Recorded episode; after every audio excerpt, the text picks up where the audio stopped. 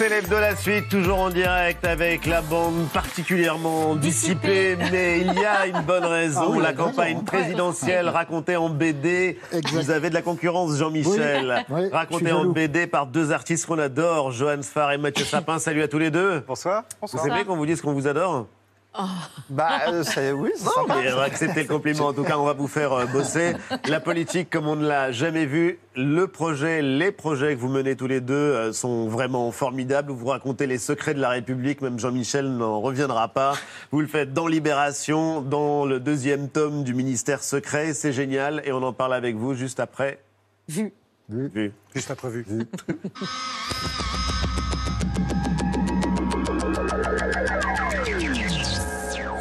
Nicolas Hulot, qui fut longtemps la personnalité politique préférée des Français, accusé de viol et d'agression sexuelle, le parquet a ouvert une enquête au lendemain de la diffusion de témoignages accablants sur France 2.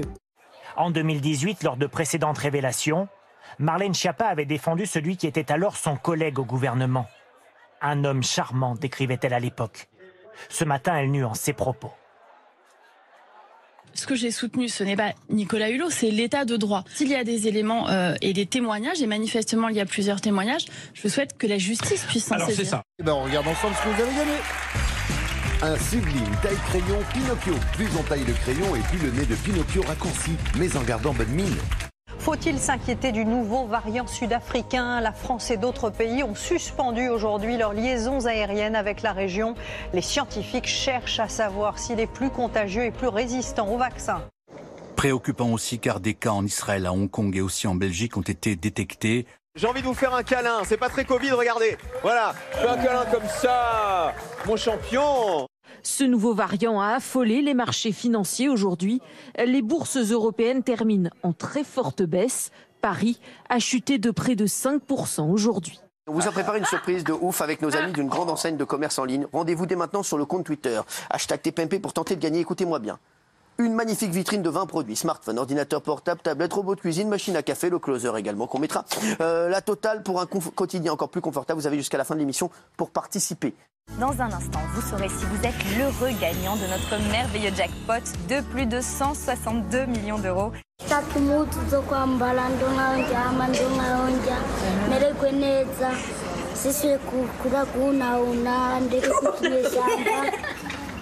Verdict Et c'est un oui, le jackpot a été remporté en France. Repartirez-vous avec la somme de 29 700 euros une somme qui vous permettrait de poser les premières pierres de votre villa, celle où vous avez peut-être envie de fonder votre famille.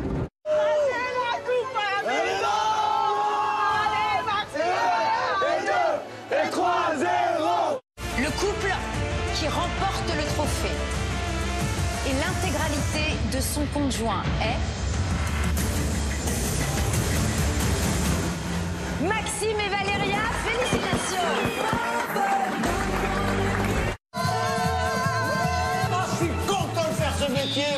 C'est pour ça que je fais ce métier, pour avoir des émotions comme ça. Tu étais formidable, j'étais formidable. Nous étions formidables.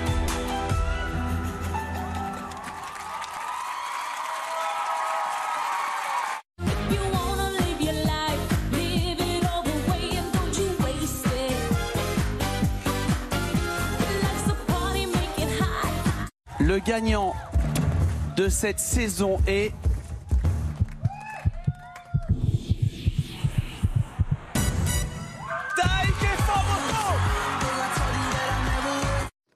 C'est pas le bienvenu, hein. Ici, Italiens, Corse, Algériens, ils sont tous venus pour se faire une vie. Bah oui, bien sûr. Vous vous baladez, il a personne. Ah, vous choisissez le moment où vous président faire un tour. Fallait descendre à la gare de Marseille. Hein. Pourquoi être descendu à Aix? Le grand remplacement, en vrai, c'est vous qui prenez la place de Marine Le Pen. Hein. Voici la une que tout le monde évoque aujourd'hui, la une du magazine People. Closer qui annonce que Sarah Knafo, la conseillère d'Éric Zemmour, serait enceinte du presque candidat à l'élection présidentielle des enfants, pas de PMA, pas de GPA, pas d'homosexuels, bref, la famille parfaite écrite comme il y a un siècle. Et donc on découvre que ce monsieur, qui nous vend ces valeurs-là, qu'on aime ou qu'on n'aime pas, mais pour qui on pourrait voter, bah ce monsieur-là, lui, en fait, ses valeurs à lui, c'est une femme qui trompe une maîtresse et qui met enceinte. C'est sa vie. Mais ça m'intéresse quand même de savoir que celui qui nous vend toutes les valeurs de la famille fait l'inverse. Ça va être quoi sur le reste de sa campagne? Nouveau scandale dans l'église catholique. L'archevêque de Paris a proposé sa démission au pape François, une décision qui fait suite aux révélations du journal Le Point qui a affirmé que Monseigneur Petit a eu en 2012 une relation intime et consentie avec une femme. Pour Michel Petit, il ne s'agit pas d'une relation amoureuse ni d'une relation sexuelle. Il a reconnu cependant avoir eu un comportement ambigu. Célébrer Noël et les 50 ans de la dépénalisation de l'homosexualité dans une même pub, c'est ce que fait la poste norvégienne en imaginant une histoire d'amour à travers les années entre un homme célibataire et le Père Noël. Tout commence par un regard, et puis les réveillons s'enchaînent, les deux hommes se revoient, se rapprochent, jusqu'au moment fatidique. C'était vu, c'est l'hebdo, toujours en compagnie de Johan Sfar et Mathieu Sapin. Merci d'être avec nous. Vous racontez la présidentielle, les secrets politiques les mieux gardés, Jean-Michel. Vous ne les connaissez même non, pas vous-même. Ils sont bien Vous le gardés. faites dans un feuilleton pour euh, Libération, dans une BD, le ministère euh, secret, deuxième tome. On vient de voir vu et quelques scènes de la campagne euh, réelle, la campagne présidentielle. La vôtre est folle, mais celle qu'on vit, elle est ahurissante. Il va vraiment falloir vous arracher pour essayer de- d'atteindre le niveau de folie qu'on a atteint. C'est un défi. C'est chaud d'autant qu'on bosse au jour le jour. Mais moi, j'ai un métronome comme les musiciens, c'est le chauffeur de taxi. Par exemple, il y a- il y, a deux jours, j'étais inquiet, j'ai dit, on ne sait pas si Hidalgo va réussir à avoir ses 5%. Et là, le chauffeur de taxi a dit, ouais. Tu vas voir que l'argent est là. J'ai voilà, ça, le métronome, c'est ça. Donc on essaye d'écrire avec ce niveau-là de certitude et, Ouais. et de désinformation. Et c'est ça qui est génial, c'est que vous assumez complètement l'esprit de l'époque, la désinformation, le complotisme, les fake news, c'est la toile de fond et même l'intrigue de la présidentielle telle que vous la racontez. Le projet, il est déjanté, mais il- il est né comment? Bah, en fait, c'est le développement de cette série qu'on a lancée cette année, euh, Le Ministère Secret. Au départ, c'était euh, l'idée de, de s'amuser avec euh, l'actualité, mais on avait pas mal de temps de retard, parce que dans, dans le deuxième tome, par exemple, on parle de- du Capitole, l'invasion du Capitole. Ouais, on va y venir. Voilà, des On choses va y comme venir ça. Parce que vous avez trouvé l'explication et Voilà. la vraie on révèle, on révèle des choses. Ouais. Mais on s'est dit, il faut aller encore plus dans l'actualité et, et donc être, euh, réagir à chaud euh, donc sur la On va en présidentielle. parler parce que je- Mélanie a relevé le défi d'essayer de pitcher euh, cette Ouais, BD. c'est impossible. C'est. Mais euh, on va d'abord commencer par la chronique de la présidentielle parce que vous êtes tous les deux passionnés de politique au fond. Pas engagés militants, mais euh, la campagne a commencé. On entend parler euh, de quoi? Migration? Comme d'habitude, non? Sécurité? Et variant Z. et sur fond de complotisme, de fake news. Et, et aussi d'immigration et de arrivez- sécurité. Un peu, ouais. En plus, ouais. Mais vous arrivez quand même à vous en amuser. Oui, nous, ce qu'on essaie d'attraper, c'est le sous-texte. C'est- C'est-à-dire, tiens, qu'est-ce qu'ils ont en tête? Qu'est-ce qu'ils veulent raconter? Et un peu comme dans Cuisine des dépendances, dès qu'il y en a un qui n'est pas sur scène, on se dit, bon, bah, il est chez nous. Par exemple, Benalla, ça fait quelques semaines qu'on l'a pas vu, bah, il est chez nous. Donc, euh, donc on essaie, quand quand il y a des balles perdues, on les rattrape. Alors justement, on va en parler de quelques-unes de ces balles perdues. Ça fait 20 ans que vous bossez ensemble. On va vous faire bosser ce soir, désolé messieurs. Mais en l'occurrence, euh, vous avez euh, un carnet, des crayons. Vous avez euh, travaillé, vous travaillez donc euh, en osmose. Mais euh, comment se répartissent les rôles? Sur, sur ce projet, c'est lui le cerveau, c'est Johan. Moi, je ne suis que l'exécutant. Et mais ce qu'on n'a pas dit, c'est que je suis dans la BD. des personnages Mon mon fois, ouais. est dans la BD, mais je n'ai pas vraiment euh, la main sur euh, mes dialogues et sur ce qui m'arrive. Donc c'est- Johan euh, qui, qui écrit. c'est dangereux comme Mais c'est une sorte de Tintin, Tintin euh, du Voilà. 21e siècle. Montrez-nous comment vous faites justement, parce que donc euh, on va vous filmer, Johan. Donc euh, vous, vous êtes euh, le cerveau. Mais non, mais lui, lui, il vit ça pour de vrai. Parce un que le- storyboard. C'est oh, c'est bien un grand mot. Euh, euh, Mathieu, c'est le mec qui a le 06 de Depardieu et, et de Hollande. Donc euh, Ah par- ouais. parfois, je, je lui téléphone et c'est je j'ai François Hollande au téléphone, je peux pas te parler. Et, et, euh, et donc, je raconte ça. Et j'ai pas à rajouter grand chose par rapport à sa, par, par rapport à sa réalité. Tout Ouais, à l'heure, ouais. j'a- j'arrive, j'étais au courant de rien, et il me dit qu'est-ce qu'on fait pour le doigt de Zemmour? Moi, j'étais pas au courant. J'ai dit quoi, il y a eu une photo. t'as Oui, été pris il a fait un doigt à Marseille, en l'occurrence. Je savais pas. Vous ne savez pas, et c'est de toute et alors, et, et alors, on me raconte, et, ma, ma première réaction. Ça, c'est- Mathieu. Voilà. Dessiné par Johan, voilà, ça et, donne ça. et- et on me raconte, et ma, ma première réaction, parce que tout le monde est choqué, alors ma première réaction, ça a été. Ra- raciste, c'est OK. Ouais. Malpoli, grave. C'est grave. Alors, justement, comment est-ce que vous, vous intervenez une fois que, euh, que Johan euh, a fixé la grande ligne et le thème? Bah, lui, il me donne une version comme ça jetée, et puis après, moi, je fais ça un peu plus proprement, mais c'est pas très très loin. hein. Bah, allez-y, au que si- On aurait fait le dire autre chose. Ah oui. Et le temps que vous travaillez, Mélanie? Eh ben alors, tu Donc, parlais de la défi campagne présidentielle 2022 dingue. Eh ben, mon défi, c'est de raconter, pitcher euh, euh, vos, euh, vos histoires complètement dingues et encore plus dingues, peut-être même euh, folles dingues. Voilà, vous envoyez du bois. Alors, je vous fais le pitch. Vous envoyez du bois Bah oui, ça envoie du bois. Ah, on envoie du bois, oui. On a François Hollande. C'est une expression de Jones. Ouais, de- du Ouais, ouais. 19e du siècle. Jo- Du 19e du siècle. Jones d'avant. Ça, c'est- ça, c'est François Hollande, Nicolas Sarkozy, qui sont donc membres d'un ministère secret. Euh, et ce sont donc des sortes de euh, super-héros espions qui doivent sauver le monde, en toute modestie, mais tout en restant dans l'ombre. Alors là, niveau secret, niveau euh, complot, vous allez très très loin dans, dans l'imagination. Par exemple, truquer des votes à l'ancienne en bourrant des urnes, complètement dépassé. Mais que se passerait-il si quelqu'un détenait un logiciel surpuissant qui permettait de sonder l'inconscient collectif des Français.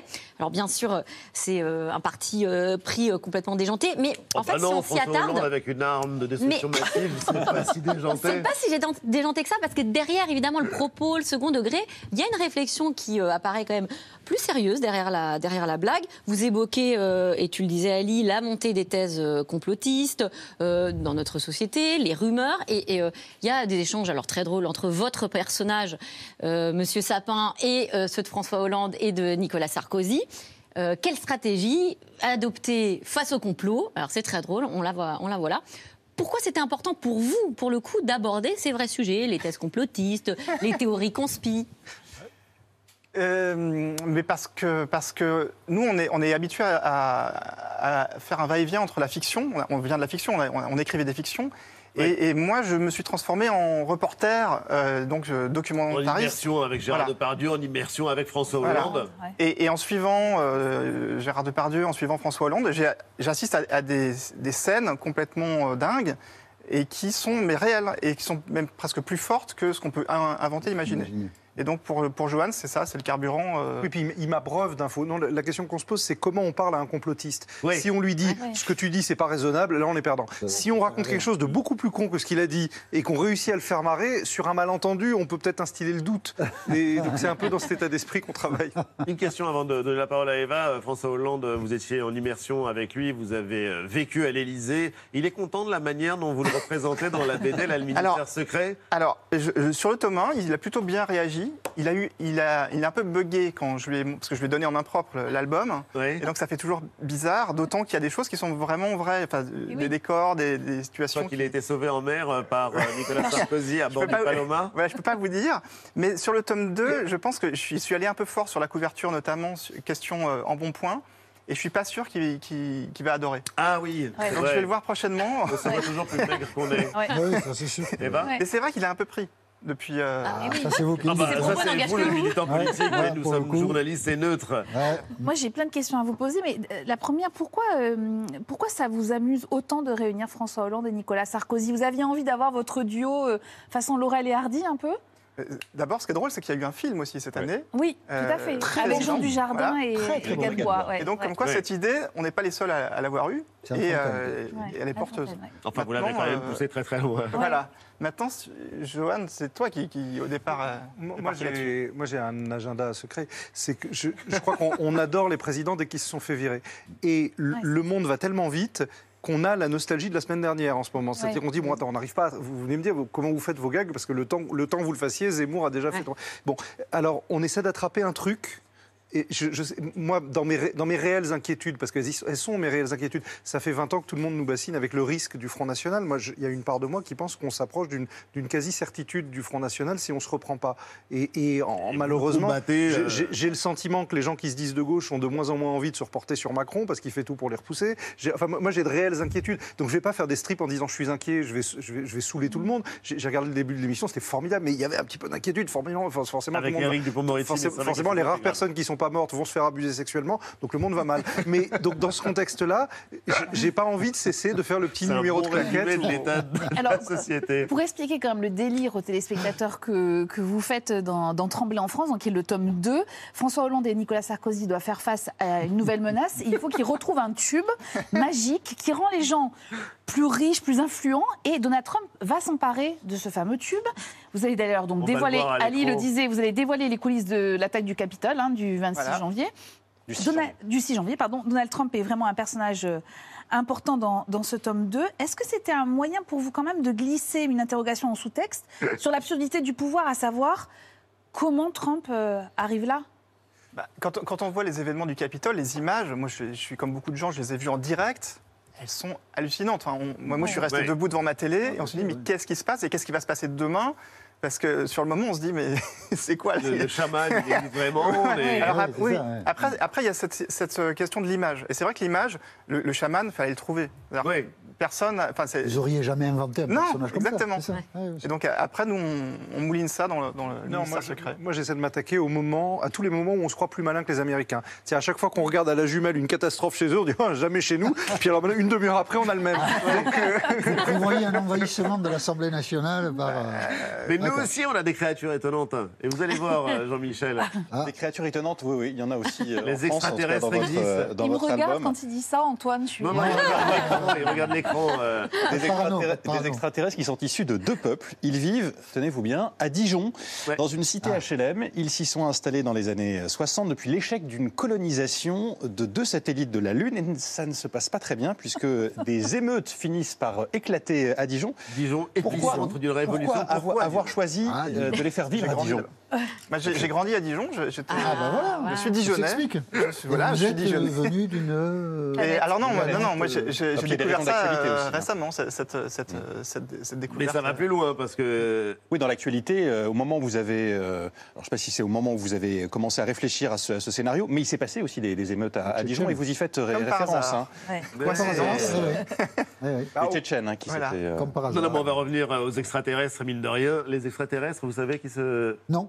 Oui, il y a y a, il y a un baladuriens. politique. C'est des Ah, les baladuriens. baladuriens. Les baladuriens existent bien et ils viennent d'une autre planète. Expliquez-nous ça parce que Bah, l'idée, elle est géniale. C'est- comme Superman, ça fait 40 ans que tout le monde le prend pour un journaliste, on voit très bien que c'est un super. Bon, si vous avez pris Balladur pour un humain normal, bon, voilà. c'est comme à Dijon, vous avez cru que c'était des Tchétchènes, mon œil. Alors en réalité, on tolère ces gens-là, c'est pas qu'on soit accueillant, c'est qu'il y en a qui nous ont amené le Minitel et les autres nous ont amené le tube, grâce à quoi on a toutes ces chansons débiles depuis 50 ans, le petit bonhomme en mousse, la chenille, tout ça. C'est Eh ben justement, justement, nous aussi on a travaillé, on a préparé euh, un medley, écoutez.